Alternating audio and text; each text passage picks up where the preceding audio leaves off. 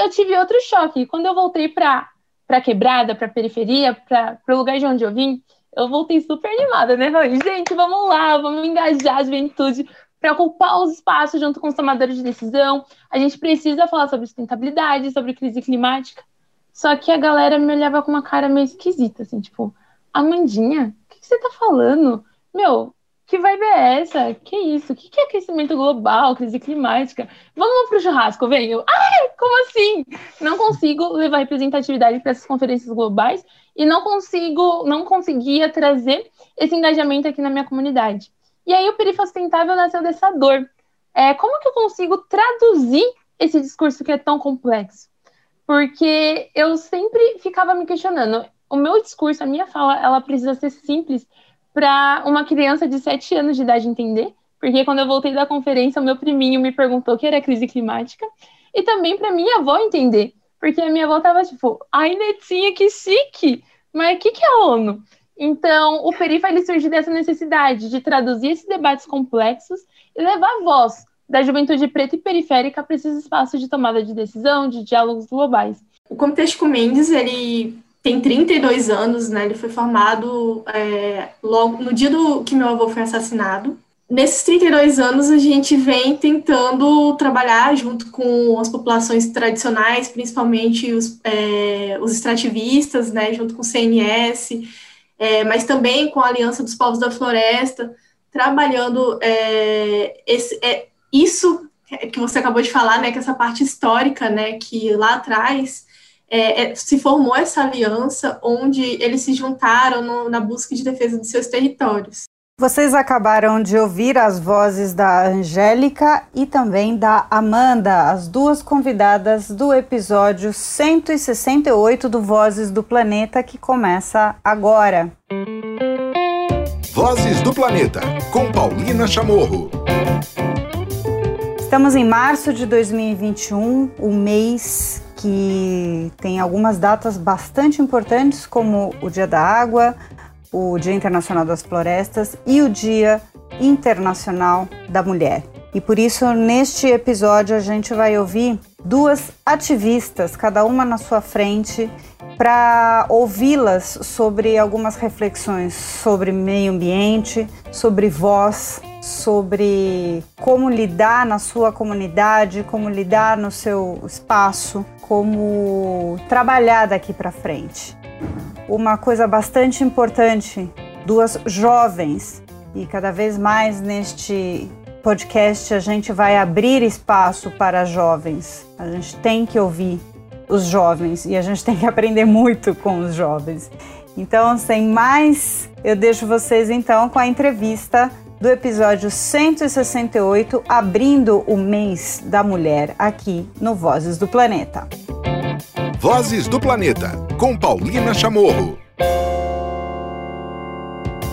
Muito bem, muito bem. Mês de março, o ano é 2021 e a gente entra num mês bastante especial, de pautas muito especiais. A gente tem o Dia Mundial da Água, a gente tem o Dia Internacional das Florestas e a gente tem o Dia Internacional da Mulher. E para a gente abrir uma série de diálogos muito importantes, eu queria abrir esse, esse episódio, esse podcast, esse mês aqui no Vozes do Planeta, com uma, um convite para você ouvinte. Já parou para pensar nessas influenciadoras, nesses influenciadores? Eu sempre fico pirando nessa história, né? Do, do, do, nome, inclusive, né? Poderia ser vendedoras e vendedores, talvez, porque se vende uma, uma coisa, se vende um estilo de vida. Então, aqui no podcast hoje, para esse episódio, eu quis trazer umas verdadeiras influenciadoras ou que deveriam ter esse status de influenciadoras. Hoje eu vou conversar e vocês vão conhecer um pouco do trabalho da Amanda Costa. Tudo bem, Amanda? Oi, Paulina. Oi, Angélica. Quero dizer que é uma honra estar aqui, é uma honra dividir esse espaço.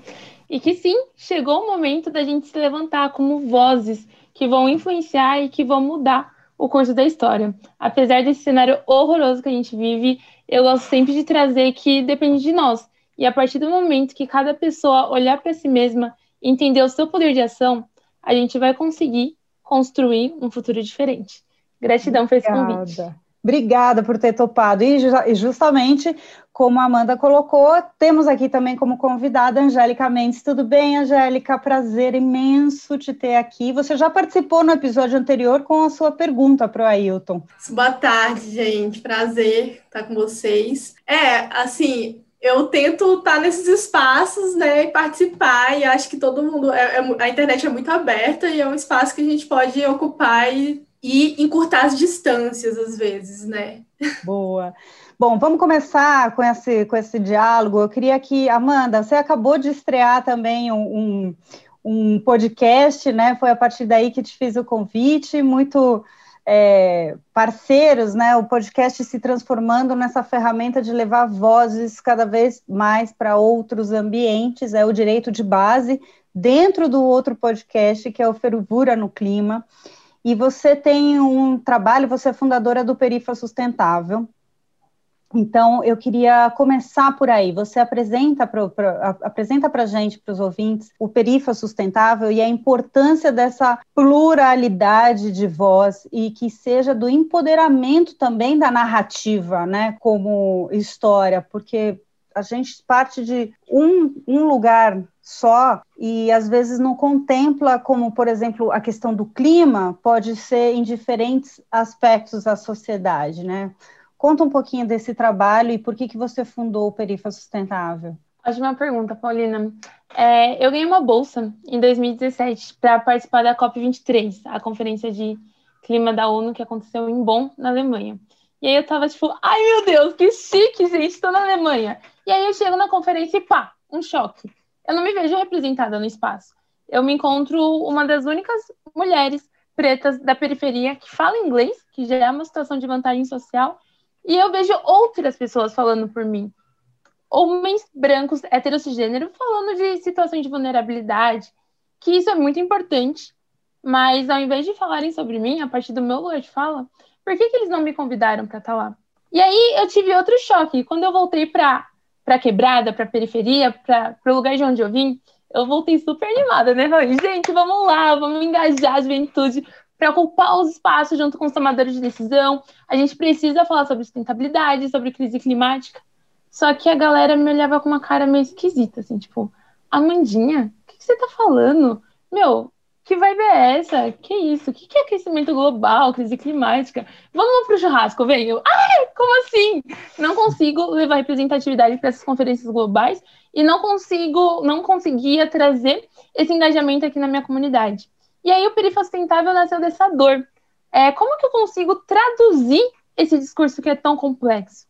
Porque eu sempre ficava me questionando. O meu discurso, a minha fala, ela precisa ser simples para uma criança de 7 anos de idade entender. Porque quando eu voltei da conferência, o meu priminho me perguntou o que era crise climática. E também para minha avó entender. Porque a minha avó tava tipo, ai, Netinha, que chique! Mas o que, que é a ONU? Então, o Perifa ele surge dessa necessidade de traduzir esses debates complexos e levar a voz da juventude preta e periférica para esses espaços de tomada de decisão, de diálogos globais. E esse ano surgiu o Direto da Base, que é o meu podcast, porque, Paulina, eu cansei de ser a única preta do rolê. Eu cansei das pessoas me olharem e falarem: Nossa, Mandinha, uau, Greta brasileira, tipo, ah, eu quero morrer quando falam isso. Não sou a Greta brasileira e eu não sou a única preta que tá fazendo coisas muito legais. Então, direto da base, ele surge dessa necessidade de mostrar que eu não tô sozinha. Tem muitos pretos arrasando no rolê e só precisam de espaço e visibilidade. Muito bom. Angélica, vou jogar a bola agora para você, para você também apresentar, se apresentar. A gente falou, é, queria que você falasse do Comitê Chico Mendes e a importância, né? Você é bióloga, né, também, e a importância hoje, né, de, de um país sem memória, ele ter essa memória, né, de luta ambiental e como é que ela pode ser importante justamente para gerações a sua e da Amanda é, para entender né, que é possível, através de uma luta de social, luta de classe, luta ambiental, cons conseguir se conquistar espaços. Então, isso. É, o Chico Mendes, ele tem 32 anos, né? Ele foi formado é, logo no dia do que meu avô foi assassinado. Nesses 32 anos, a gente vem tentando trabalhar junto com as populações tradicionais, principalmente os, é, os extrativistas, né, junto com o CNS, é, mas também com a Aliança dos Povos da Floresta, trabalhando é, esse, é, isso que você acabou de falar, né, que essa parte histórica, né, que lá atrás é, é, se formou essa aliança onde eles se juntaram no, na busca de defesa dos seus territórios. E então a gente trabalhando a partir de, de uma vers versão é, 2020, né, 2021 agora de Aliança dos Povos da Floresta, a gente tem se juntado junto aos povos indígenas, extrativistas, população da cidade, é, até fora do Brasil, a gente tem se juntado na campanha de proteção, que naquela época era por território, ano passado a gente fez essa luta né, pela pandemia, é, contra né, o coronavírus, tentando levar coisas para a floresta para eles não precisarem vir para a cidade, né, e entre outras atividades, né. E realmente, assim, eu refleti, inclusive, ontem mesmo sobre é, essa questão histórica, porque a gente tem vivido desafios muito parecidos com o que Tico Mendes, com o que Wilson Pinheiro, com o que outras lideranças viveram há 30, mais 30, 40 anos atrás, né? Com essa questão de ocupação da Amazônia, que, que volta com tudo agora. E eles venceram lá atrás, é, a gente conseguiu muitas conquistas muito importantes que frearam esse desmatamento, é, um pouco dessas mortes, né, que a gente sabe que é, o Brasil, né, tá naquele ranking de que mais mata ativistas, né, então, assim, tipo, teve uma, uma vitória lá atrás que foi consideravelmente importante, criação das reservas extrativistas, entre outras, né, que começou a olhar para a Amazônia como um, um, com a importância que ela tem. Então, eu acho que a gente precisa muito conhecer essa história para a gente conseguir, hoje em dia, atuar e conseguir barrar mais uma vez esses, esse desmonte ambiental, né, que está rolando aí. Boa. Amanda, e, e, também, Angélica, a gente, falando agora do poder da voz, né? A gente tem muitas ferramentas hoje que, que podem fazer chegar né, esses caminhos, né?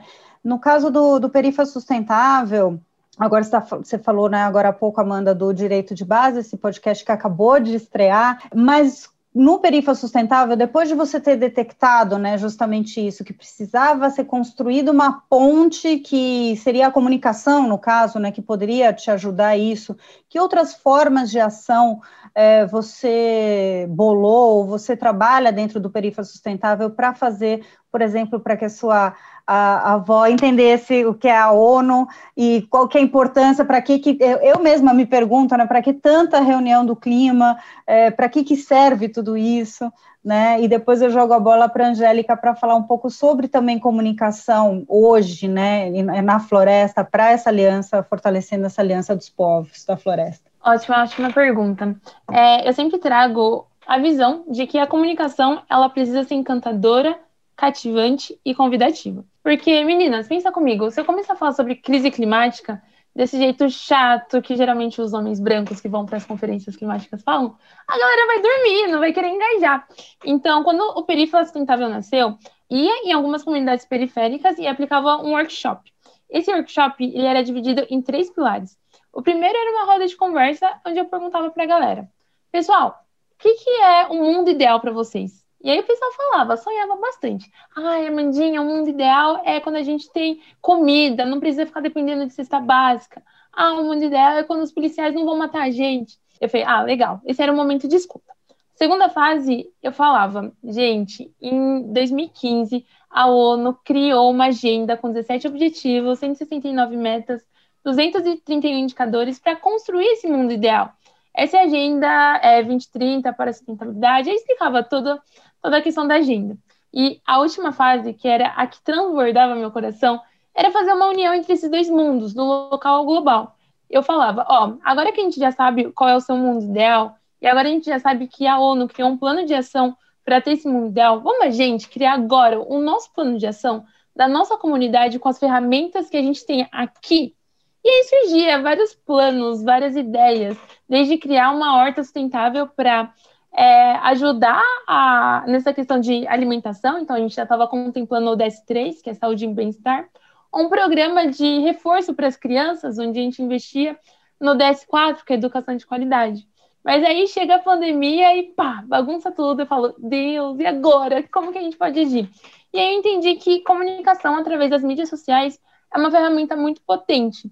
Desde traduzir um discurso, desde fazer alianças com outras organizações que estão pautando o tema, mas de uma forma diferente. Então, em 2020, eu fiz muitas parcerias, muitas reuniões online, muitos workshops, muitos treinamentos, e eu vi que a minha voz, ela não precisava ficar apenas na minha comunidade, mas ela poderia acessar o Brasil. Então, quando a gente começa a se questionar, como que meu discurso pode ser interessante? Falar sobre crise climática não precisa ser chato, entediante e desestimulante. Mas como eu transformo um assunto que é urgente, porque se a gente não mudar nossas atitudes hoje, a gente não vai ter mais mundo. Isso é um fato, isso é uma realidade. Mas como eu transformo esse discurso tão urgente de uma forma que eu convide as pessoas para ação, que eu convide as pessoas para ser parte da solução. É, esse é o meu principal desafio, é a pergunta que fica martelando aqui no meu coração e que eu estou tentando responder todos os dias. Boa. Angélica, conta como é que está sendo feita, como é que vocês olham para a questão da comunicação nesse caso, né? Porque agora, né, tem a questão do resgate da memória, de mostrar que uma transformação foi possível, né, através de uma união por uma, um objetivo comum. E hoje você tem novas, né, assim como você, né, como neta do Chico Mendes, tem tem a sua geração aí para fazer essas ligações e para fazer essa luta. Então, como é que vocês têm trabalhado? Como é que é a importância da comunicação aí para vocês? Nossa, é, falando um pouco da Amanda agora, inclusive ela participou do Festival Jovens do Futuro ano passado. de tantas reuniões, eventos e parcerias de 2020, a gente teve lá junto nesse festival. Mas, é, assim, o Comitê Chico Mendes, a, a realidade amazônica, se você for pegar, é muito diferente, mesmo na periferia de São Paulo, assim, sabe? É, a acessibilidade se mostrou durante a pandemia uma coisa assim muito complicada, porque a galera que está lá na floresta não, não tem acesso à internet, é quando vem para a cidade, que consegue conectar o celular e receber as informações e tudo. Então, assim, a gente tem visto que o que tem funcionado muito mesmo são os podcasts, que, por enquanto, a gente tem usado para campanhas de conscientização, não como um podcast, uma, uma, né, uma conversa, uma coisa assim, mas a gente tem usado essa ferramenta para rádio, né, passando nossas mensagens pela rádio para que consiga atingir é, essa população. Tamanha é a dificuldade. E com isso, se é, se é difícil para eles nos ouvir, imagina para a gente ouvir eles, assim, sabe? Então a gente tem batido muito nessa tecla que é a gente precisa levar a internet para a floresta, porque tem muita gente lá acabar com essa coisa de que, tipo, não tem gente, tem gente, e essa, são essas pessoas que cuidam da floresta né? A gente pode fazer nosso papel bonitinho aqui na cidade, com reciclagem, com olhando nossa alimentação, né? É, com várias coisas, assim, tipo, consumo de energia, de materiais, enfim. Mas quem que tá lá dentro, dando a vida, né? Participando dos conflitos para defender seu território, não está conseguindo se comunicar nesse momento. A gente tem tentado muita coisa, né, tentado mostrar muita coisa, então, tipo, todas as, as, as, atividades, eventos que a gente vai, a gente pede um vídeo, que aí, tipo, é, é, é, um processo, né, fulano, a gente vai precisar de um vídeo seu falando aí o que, que vocês estão passando e tal. Aí, tipo, é o tempo para dele vir para a cidade, a gente receber o vídeo e repassar para as atividades, assim. Tem tentado transmitir essa voz com todas as dificuldades, mas é um desafio. É um grande desafio. A gente tem uma, teve um debate aqui o ano passado, teve uma entrevista o ano passado com a Paloma Costa, né, do, do Engaja, do ISA, de, né, agora é conselheira né, da, das Nações Unidas para a Mudança Climática, uma, uma querida, e eu perguntava e falava com ela sobre a questão do, dos espaços, né, que hoje a gente vem falando. Eu queria ouvir um pouco de vocês sobre essa questão, sobre a importância hoje de se abrirem espaços para que a forma como é contada a história seja a mais real. Ou seja, Amanda lançou o Perifa Sustentável, tem o direito de base, agora o podcast para falar. Você agora, Angélica, contando que também estão usando né, a questão do rádio, a, a comunicação falada, para narrar essas, essas realidades e o que precisa ser noticiado, que é local. Então, qual que é a importância da, do poder do espaço e do, e do poder que se dá para a voz local? Como é que vocês olham e trabalham com relação a isso? Né? Eu vejo muito isso porque eu, eu, venho, por exemplo, de uma geração, ou por ser jornalista, fazendo um pouco de meia-culpa, a gente tem muito disso, né? Ah, falar por tal grupo, falar por tal pessoa, falar por tal realidade. E, na verdade, essas realidades só podem ser contadas por quem as vive, né? Então, queria ouvir um pouco disso de vocês, né? Se vocês sentem que está se abrindo esse espaço ou ainda tem muita coisa para ser derrubada, Amanda. Esse assunto ele é muito importante porque a gente consegue fazer vários recortes. Enquanto você falava, várias pautas pipocavam na minha mente, mas a mais importante é, a, é o, o valor da gente democratizar o acesso, democratizar o conhecimento. Muitas vezes é, tem aquela lógica heteronormativa do colonizador, né? Ai, eu preciso dar essa bolsa para essa galera da periferia, para que eles possam melhorar a qualidade de ensino, para que eles tenham mais oportunidades e blá, blá, blá, blá, blá. Que é um pensamento que a gente precisa combater, né? Porque senão a gente vai continuar repetindo a história. Entender que a galera da periferia, a galera da quebrada, tem muito conhecimento, só que muitas vezes não é esse conhecimento acadêmico que é construído na universidade, que é, é desenvolvido nesses espaços formais. Mas a gente tem um conhecimento empírico, que é o conhecimento da vivência, é o conhecimento que a gente vai lá na nossa avó e pergunta, vó, eu tô com uma barriga esquisita, qual chá eu posso tomar? E a avó vai lá e, e passa a receita, passa o chá. E eu acredito que com a internet a gente está conseguindo trazer essa democratização de uma forma mais, mais forte. Só que também é preciso fazer outros recortes. Quem é que tem acesso a conhecimento? Quem é que tem acesso a um 4G? Quem é que tem acesso a um Wi-Fi? Quem é que tem acesso a um computador? Eu agora, neste momento, falando com vocês, eu posso dizer que eu tenho vantagens sociais é, comparado com pessoas na minha comunidade. Pessoas pretas nunca terão privilégios, porque a gente tem 354 anos de escravidão que me impede que eu saia do mesmo ponto de partida que pessoas brancas. Mas apenas pelo fato de eu ter um computador e um Wi-Fi, e uma ring light que está me deixando com uma beleza maravilhosa. Isso já mostra que eu parto de um lugar diferente. Isso é muito importante a gente analisar. E outra coisa que é, eu gostaria de trazer, de dar o espaço, mas muitas vezes esse espaço não vai ser dado. E aí, quando esse espaço não for dado, a periferia vai construir, como a gente está fazendo. A gente cansou de se enquadrar nesse modelo capitalista de supremacia branca, que é hierarquizado que coloca a população preta na base da pirâmide social. A gente olha para esse sistema e fala: ah, não quero, não vou me encaixar nessa lógica. E aí a gente constrói os nossos próprios espaços, que é o que eu estou fazendo com Perifa Sustentável e com Direto da Base. Fantástico, demais, Amanda, obrigada. Angélica, quer comentar um pouco sobre isso também?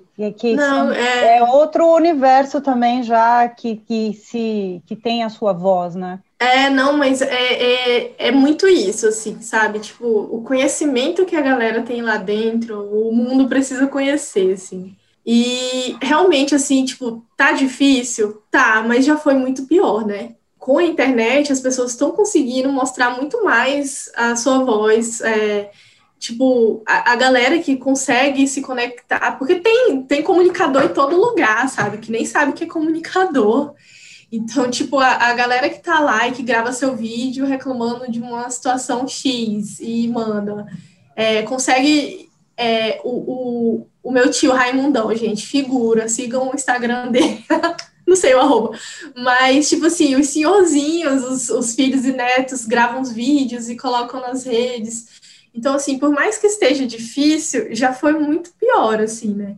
A galera lá tem um, mundo novo para mostrar. Eu acho muito sei lá, é gratificante ver que enxergar os outros Brasis que tem aí. Queria fazer agora uma pergunta, já estamos indo rapidinho para o fim, mas passar essa rodada, a gente está nesse mês que também é, é, é né, essas datas né, deveriam ser como se fala, como esse clichê que deveria ser o ano todo, mas enfim, pelo, pela ótica de vocês, né, a importância hoje do protagonismo feminino, tanto na luta ambiental quanto na questão da sustentabilidade. Qual é para vocês? Qual é esse espaço que precisa ser conquistado ou a gente já avançou? Como é que você opina, Amanda? Perfeito. É, não só o protagonismo feminino, mas o protagonismo feminino de mulheres pretas, de mulheres quilombolas, de mulheres indígenas, de mulheres ribeirinhas, de, das pequenas agricultoras, de mulheres que muitas vezes são silenciadas por um sistema opressor que coloca a mulher numa posição de subalternidade. Então, está à frente de organizações, está à frente de programas, está à frente de movimentos sociais é de extrema importância para que a gente alcance a igualdade de gênero ou diminua essa lacuna que tem entre a posição do homem e a posição da mulher. Então, eu gostaria de utilizar esse espaço para todos os nossos ouvintes, para continuarem chamando mulheres, manas arrasadoras da periferia, mulheres indígenas, mulheres quilombolas, essa pluralidade de mulheres que compõem o nosso Brasil, para acessarem os nossos espaços. Porque muitas vezes a gente tenta, a gente faz, só que existem algumas barreiras invisíveis que impedem que a gente alcance posições mais altas. E é neste momento que a gente precisa que a pessoa que está lá no topo da pirâmide social estenda a mão e puxe a gente para acessar esses espaços. Então, vamos aproveitar esse mês, galera, é, que a gente tem a comemoração do Dia das Mulheres e deem espaço para as manas, deem espaços para as mulheres que estão colocando a mão na massa, que estão colocando o seu coração nas suas lutas, nas suas causas e fazendo essa interrelação, interconexão com diferentes temas. Arrasou. Angélica, como é que você enxerga esse esse papel e esse protagonismo, né? Agora tem a sua mãe, tem você justamente também à frente do comitê, né? Se muda, né, a figura, agora é uma figura feminina, né, de liderança também. Isso. E mas as mulheres sempre estiveram lá, sabe? Na história, se você pegar as histórias dos empates e tudo, as mulheres sempre estiveram lá, mas elas foram é, não silenciadas, mas não foi contada a história delas, foi contada do ponto de vista dos homens. Então, assim, é, hoje a gente é maioria né, nessa luta, tanto na floresta quanto na cidade, a gente consegue ver que são mais as mulheres que estão preocupadas em cuidar né, da, da casa, do meio ambiente, né? E não tem como a gente não ser a protagonista. E é isso, a gente domina o rolê, desculpa. Passou a fase de vocês, homens, mas é agora a nossa vez. Mas, é, sério, é, ainda existe muito invisibilização, que nem a Amanda colocou, né? Então, assim, tipo, a gente está conquistando, mas ainda tem muita coisa para ser feita, assim, para conquistar. Beleza, meninas, foi um papo rápido, mas foi um imenso prazer ter vocês aqui hoje no, no podcast e bem-vinda sempre. Sou uma admiradora pela, pelo tra do trabalho que vocês vêm, vêm fazendo. Adorei o podcast novo, Amanda, falei para você, achei incrível, mandou muito bem. E, bom, então começo pela Amanda, que está linda, para quem está só ouvindo pelas pelos replicadores de podcast, eu recomendo vocês irem no YouTube também, para vocês verem a, a Amanda e a Angélica lindas arrasando aqui nessa tela. Amanda, queria te agradecer muito, muito mesmo pela, pela, por essa conversa hoje e um mês de luta, né, para a gente, sempre reforçando e trabalhando no coletivo. Obrigada. Eu que agradeço, Paulina, foi uma honra dividir esse painel com a Angélica. Foi incrível e fazer um pedido para todo mundo que está assistindo. Vai lá, dê um like no YouTube, aproveite e siga o Fervura no Clima. Me siga nas redes sociais, é a Mandinha C. Costa. E bora empoderar essas mulheres que já estão colocando a mão na massa e se tornando parte da solução desses desafios socioambientais que estão cada vez mais urgentes e iminentes. Obrigada. Boa. Angélica, também queria te agradecer muito por você ter topado faz, participar dessa, dessa conversa. Foi um enorme prazer. Obrigado por também ter contribuído é, no, no, episódio anterior, né, mandando e, e por ter nos trazido esses relatos. Espero que esteja tudo bem aí no Acre. Eu que agradeço, gente. É, a gente está junto demais para tudo que precisar. A gente está aí porque meta de vida, né? A gente precisa fazer alguma coisa e quem, quem não ouviu o podcast passado, escuta, porque é, passou do tempo, né? Já a gente tentar salvar o planeta, agora a gente está tentando salvar nós mesmos, infelizmente. Mas é muito bom que eu não estou sozinha nisso, e é sempre bom estar tá com gente igual vocês, que a gente sabe que a, como que é a luta, né, cara? Tipo, é, é sarna para se coçar demais, mas vale a pena. É, muito obrigada por tudo. E sigam também o Comitê Chico Mendes, tá? É arroba Chico Mendes Comitê. Isso aí, muito bem. Tem o arroba Perifa Sustentável, o, o arroba fervura, underline, no, underline, clima, para você acompanhar o direito de base. Tem o Amanda C. Costa, tem o Angélica do Acre, Isso. Angélica do Acre e o comitê, Chico, arroba Comitê Chico Mendes. Chico Mendes Comitê. Chico Mendes Comitê, certo. Muito bem, hoje então aqui no Vozes do Planeta a gente viu duas vozes potentes, duas mulheres incríveis que eu queria muito e que ter trazido e que deu certo delas estarem juntas aqui participando, as reais influenciadoras. Muito obrigada e até a próxima. Vozes do Planeta pela Natureza. Muito bem, muito bem. O nosso primeiro pela natureza, logo depois desse programa de estreia de 2021, agora sim a gente tem a nossa primeira participação aqui no nosso novo espaço do podcast. Eu vou conversar hoje, a gente tem o prazer de receber Denise Amu. Ela é diretora do escritório do Programa da ONU para o Meio Ambiente e é também né, nossa parceira aqui nesse novo espaço onde a gente vai falar sobre restauração de ecossistemas, sobre a gente, que a gente vai falar muito sobre natureza. Denise, um prazer imenso te receber aqui no Vozes do Planeta, tudo bem?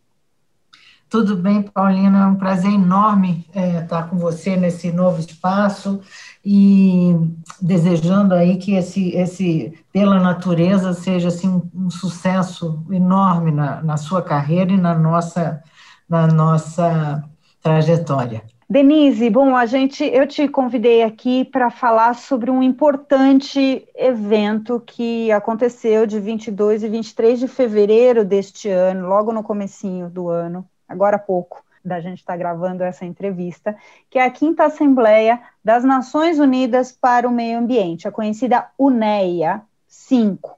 E são muitos alertas que vêm sendo dados pelas Nações Unidas e especificamente pelo PNUMA, né, o Programa das Nações Unidas para o Meio Ambiente, com relação a falar sobre natureza e esse momento que a gente vive é, de uma pandemia, né, e de possíveis riscos para uma nova, para novas pandemias, né. Foi abordado uma atenção especial para três temas, três, digamos, crises que podem afetar o futuro de todos nós, que é a crise climática, a crise da biodiversidade né, e da natureza e a crise de poluição e resíduos. Eu queria começar te perguntando uh, por que, como se chegou a essa escolha. Bom, é uma escolha é, bem dramática, né? Que podiam ser, vamos dizer, é, uma série de elementos mas a, a, o PNUMA e os Estados-membros é, tinham e têm como missão é, definir um plano de trabalho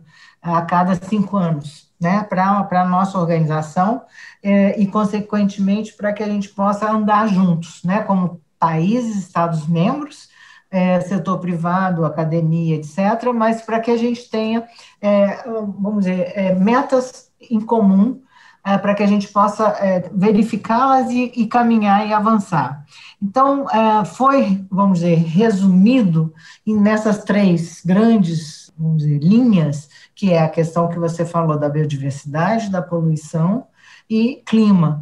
Ah, então, os, o programa de trabalho do PNUM vai se é, ancorar nessas atividades, nesses temas, mas tendo, trazendo consigo é, todas as questões de novos financiamentos, essa questão da economia circular, essa questão de fundos e incentivos, é, a questão da governança, né, que a gente tem que fazer ajustes, é, todo esse, nesse arcabouço todo de ODS da Agenda 2030. É, esses três temas, eles resumem um pouco do, da, da crise que a gente está é, trazendo, é, principalmente com base nos relatórios é, que foram gerados pelo IPBS, que vocês conhecem, que é aquela plataforma intergovernamental sobre biodiversidade, sistemas e serviços ecossistemas, pelo IPCC, que é o painel intergovernamental sobre mudanças climáticas.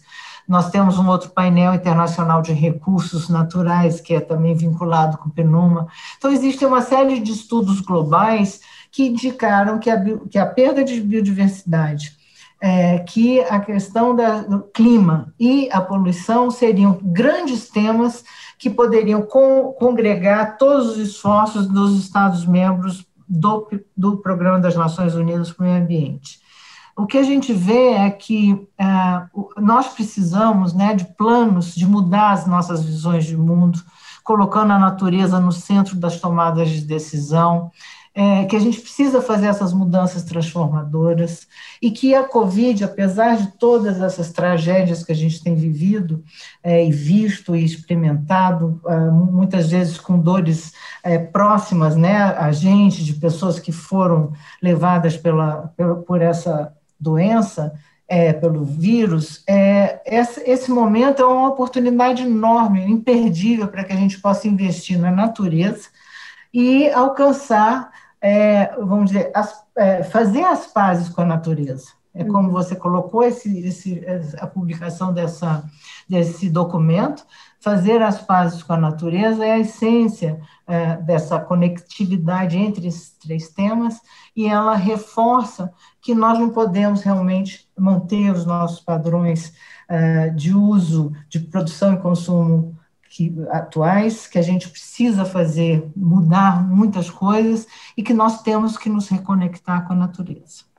Muito bem, Denise, é, teve nessa UNEA, né, nessa Assembleia UNEA 5, a gente teve uma participação muito grande, né, o fato dela ter sido virtual é, também proporcionou a, a, possibilidade de que muitas pessoas pudessem, né, ter participado. Eu queria que você trouxesse é, para a gente os números e os grandes destaques do que, que saíram dessa UNEA 5. Olha, a UNEA 5, é, ela é, deveria ter acontecido ano passado, com a pandemia, óbvio, tudo foi cancelado.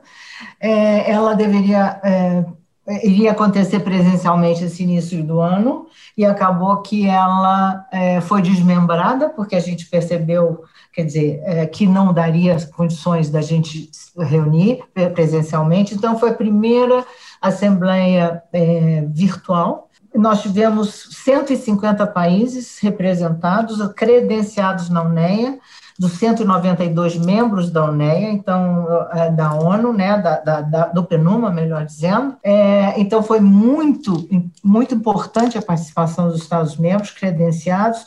Fora isso, nós tivemos a Assembleia, a primeira Assembleia para Jovens, né? Então, a tradução da UNEA de toda essa burocracia internacional para os jovens, é, é, e a gente tem que motivar e estar tá com o pessoal jovem, ouvi-los e haver essa troca.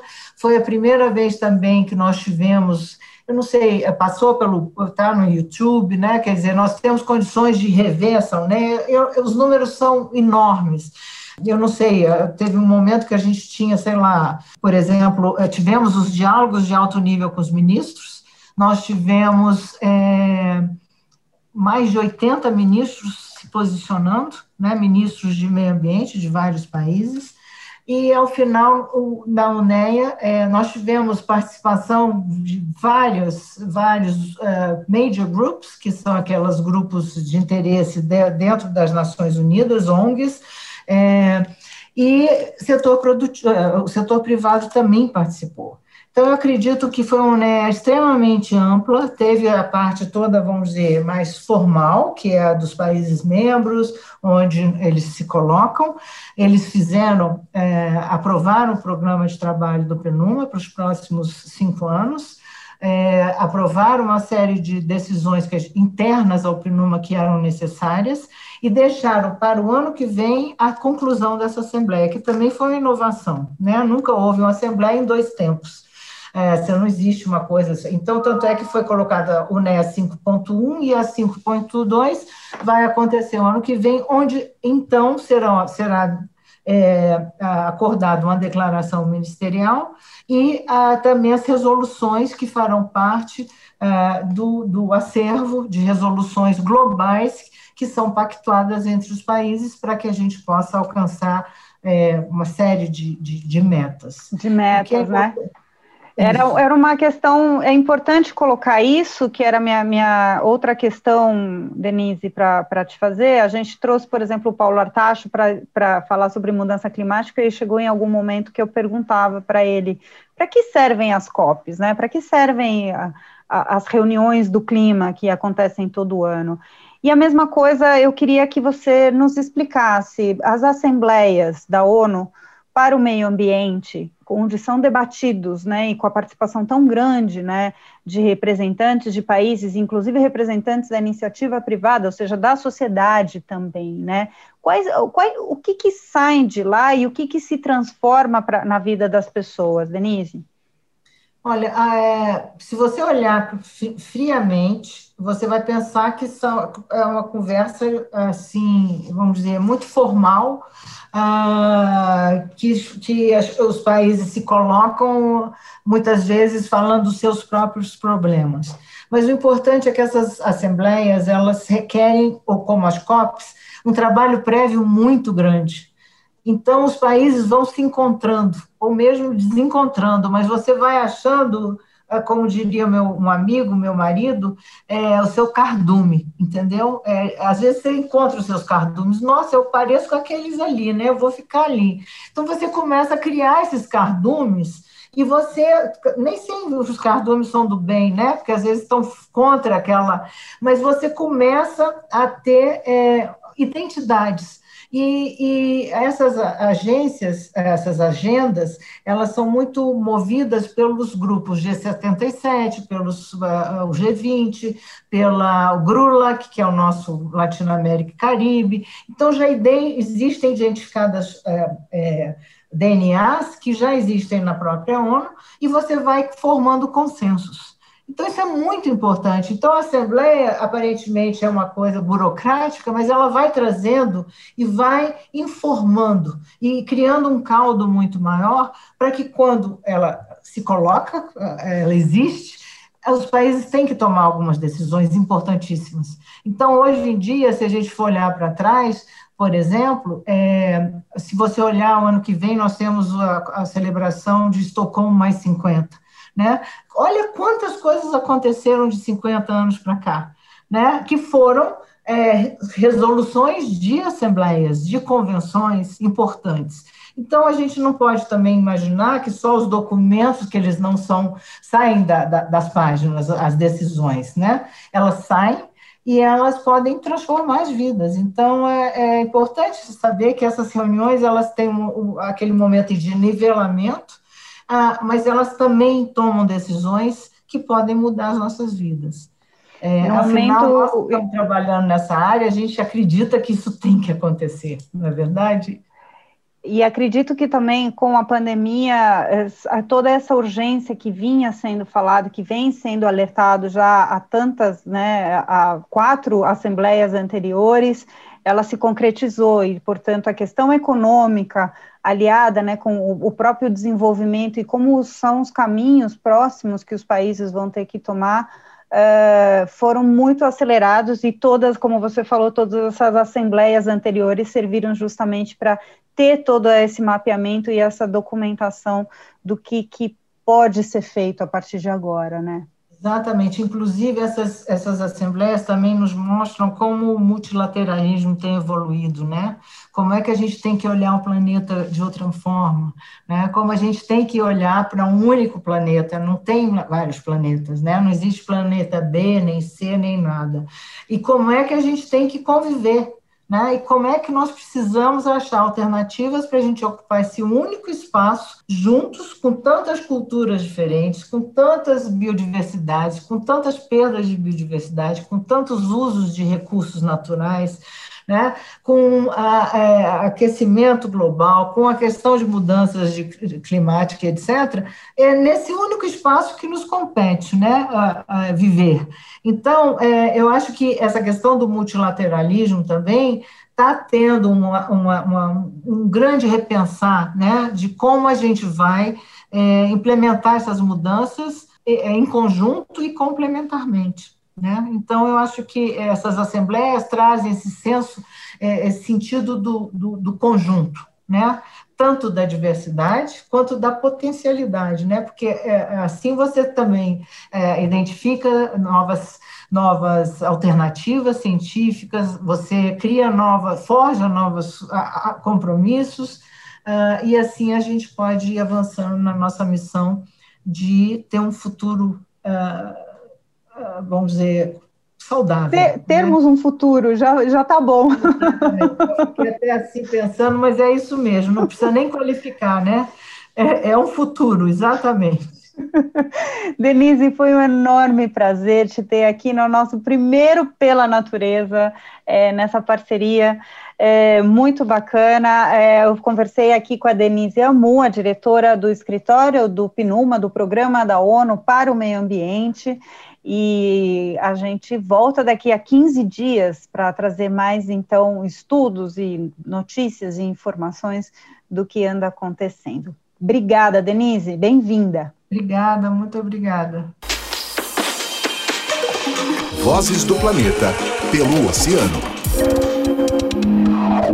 Bom, e no espaço pelo oceano, eu vou destacar uma, uma pesquisa que saiu em dezembro de 2020, publicada pela Oceana, pela ONG Oceana, aqui no Brasil, e dados que há muito tempo a gente não tinha e eram bastante esperados sobre a poluição plástica, mas não global e não de estimativa, mas sim um estudo, um olhar aprofundado sobre a situação brasileira. E os dados sobre lixo plástico no mundo já são bastante alarmantes e o Brasil não fica para trás. São produzidos, de acordo com, estes, com este estudo né, da Oceana, 325 mil toneladas de resíduos plásticos que acabam indo para o oceano e aí colocando em risco muitas espécies. Para piorar tudo isso, de acordo com esse estudo, 3 milhões de toneladas de plástico de uso único, ou seja, aquele material descartável que é usado por 5 minutos e depois jogado fora, depois ninguém mais usa, ninguém recicla, ninguém quer saber. Tem outros dados importantes que apareceram nessa pesquisa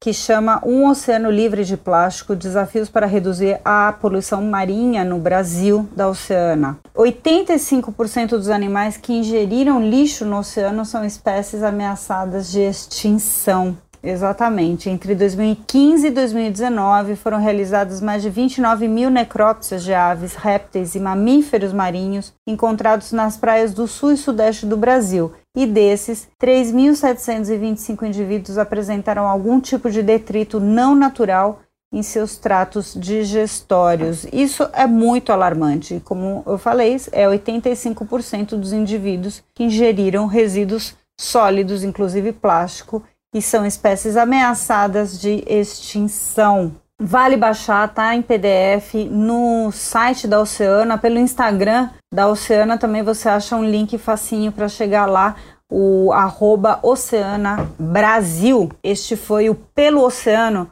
nosso espaço para falar sobre ciência oceânica e outras cositas más. O Eco, no Vozes do Planeta. E agora a gente tem a participação do Eco e, claro, a gente vai trazer uma voz feminina, sempre a Duda Menegassi. Fala, Duda! Oi, Paulina! É muito bom estar de volta no Vozes do Planeta, nesse espaço aqui especial do Eco, no podcast.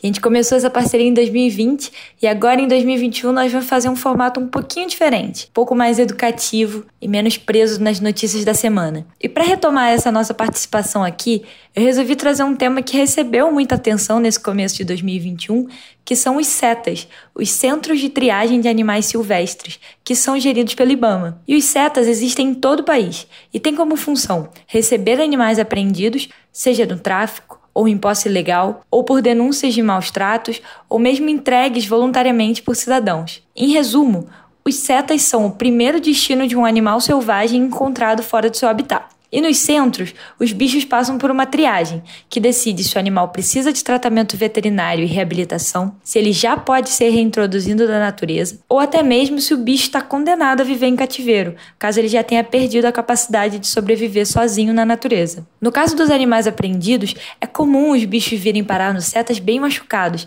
afinal de contas, né, o tráfico de animais silvestres não está lá muito preocupado com o bem-estar dos bichos, né? E por causa dessas condições e de todo o estresse ao qual são submetidos, é normal que muitos animais de apreensões não consigam sobreviver. Principalmente para os passarinhos, que são mais sensíveis, todo esse estresse acaba sendo fatal. E os setas, eles trabalham com uma média de 30% de morte, que é uma taxa de mortalidade padrão entre os animais que chegam no centro. Os setas do Rio de Janeiro, por exemplo, que fica no município de Seropédica, recebem entre 7 e 9 mil animais por ano, uma média de 600 animais por mês. Mas em fevereiro de 2021, o Setas do Rio de Janeiro ficou sem tratadores de animais por quase um mês. Isso fez a mortalidade de animais dar um salto, com mais de 350 animais mortos só nesse período. Depois de muita pressão, uma nova contratação foi feita pela Superintendência do IBAMA no Estado, que é quem responde pelos setas do Estado, né? Mas a verdade é que, apesar de fundamentais para garantir que animais silvestres tenham o encaminhamento e o tratamento adequado, historicamente os setas sofrem com estruturas precárias e falta de pessoal, e muitas vezes recebem muito mais animais do que dão conta. Então, definitivamente, os setas são um assunto que a sociedade deveria prestar mais atenção. Então, com isso, encerro minha participação por hoje. Paulina, de volta com você. Vozes do Planeta, com Paulina Chamorro. Muito bem, o Vozes do Planeta, episódio 168, vai chegando ao fim. Este foi um episódio bastante importante. Espero que vocês tenham gostado. Espero que vocês sigam a Amanda, sigam a Angélica, sigam os passos e os trabalhos que elas vêm fazendo. São muito importantes. Lembrar que uh, a gente sempre traz vozes né, de, de mulheres aqui, mas lembrar da situação, principalmente agora, na pandemia, a situação de vulnerabilidade, a situação de violência, a situação de atenção que a gente tem que ter. A edição, produção e apresentação do Vozes do Planeta é minha, Paulina Chamorro. Nós temos na edição e produção o André Cazé, nos trabalhos técnicos a Compasso Colab e o Marcelo Bacará. Até a próxima! Lembre que você pode interagir com a gente pelas redes sociais do Vozes do Planeta. A gente quer saber quem você quer ouvir por aqui. A gente está fazendo uns convites, tem muita gente bacana que tá topando vir conversar aqui. Então, bora lá, tô esperando, hein? Até a próxima, tchau! Vozes do Planeta, com Paulina Chamorro.